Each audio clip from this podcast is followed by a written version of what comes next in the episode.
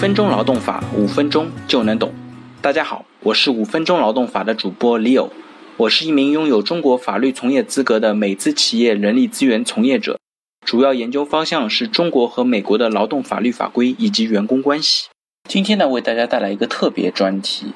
最近呢，受到台风飞燕的影响，日本多个机场受到不同程度的破坏，大量的航班呢被迫取消，大批游客滞留日本。这当中也包括了三千多名中国的游客，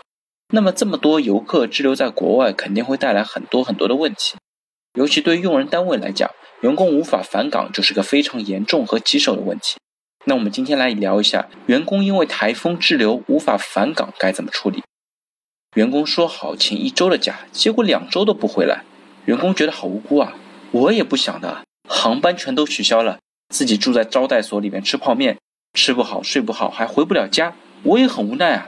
但是对单位来讲，同样也是说好请一周的假，现在一下子变成了两周，这势必对单位的生产和经营造成影响。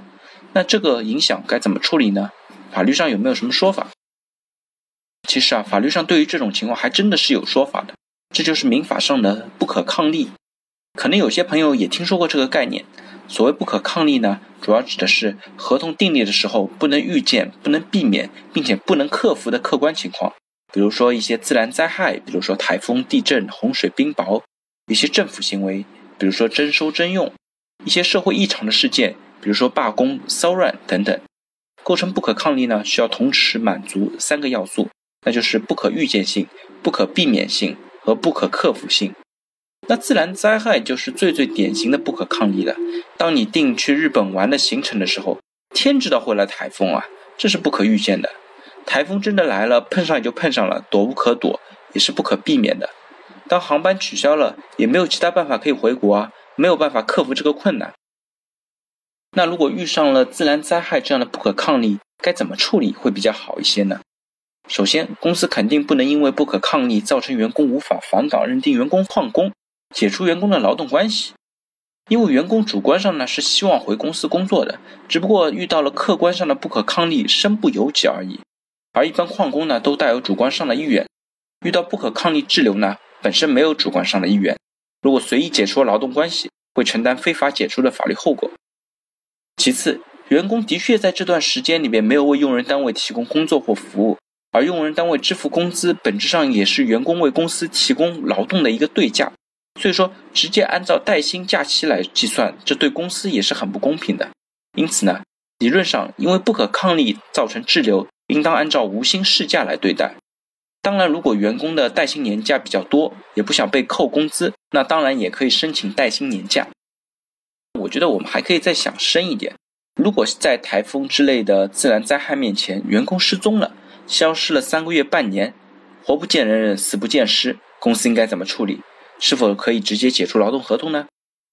其实啊，这个时候呢，用人单位可以终止履行劳动合同。这边的“终”呢，是中间的“中”，可能有些人对这个概念并不是很熟悉。我们可以把它理解成劳动合同先暂停了，在终止履行劳动合同期间呢，用人单位和劳动者双方暂停履行劳动合同的有关权利义务。也就是说，在这段时间里面，公司可以暂停员工的工资、社保。等到确定员工返岗或者确认最终死亡或者宣告死亡之后，再做进一步的安排。如果终止履行劳动合同的情形消失呢？比如说员工在孤岛上被困了几个月，最后被营救了，那劳动合同自然就恢复履行。那如果最后员工遭遇了不幸，那也可以根据劳动合同法的第四十四条终止履行劳动合同。这边的第二个终呢，是最终终于的终了。那我们再来说一下，大家其实并不太熟悉的劳动合同终止，就是中间的“终”的终止，它指的是呢法定或者约定的原因致使劳动合同不能够继续履行的时候，合同暂时不能履行，用人单位和劳动者双方暂停履行劳动合同的相关权利义务，等到不能履行的原因消失之后呢，再继续履行原合同，中途暂停停止的期间和行为叫做劳动合同的终止。它包括约定终止和法定终止。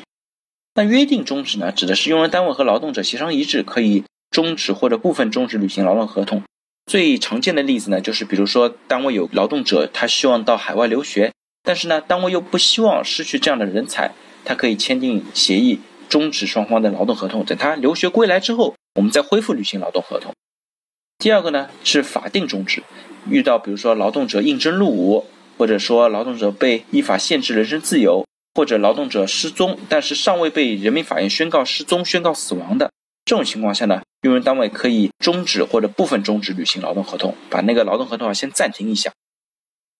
好，那今天呢为大家介绍了不可抗力情况下的一些应对，请大家也思考一下自己在过往的职业生涯当中有没有遇到过类似的例子。当时你们的公司呢是怎么处理的？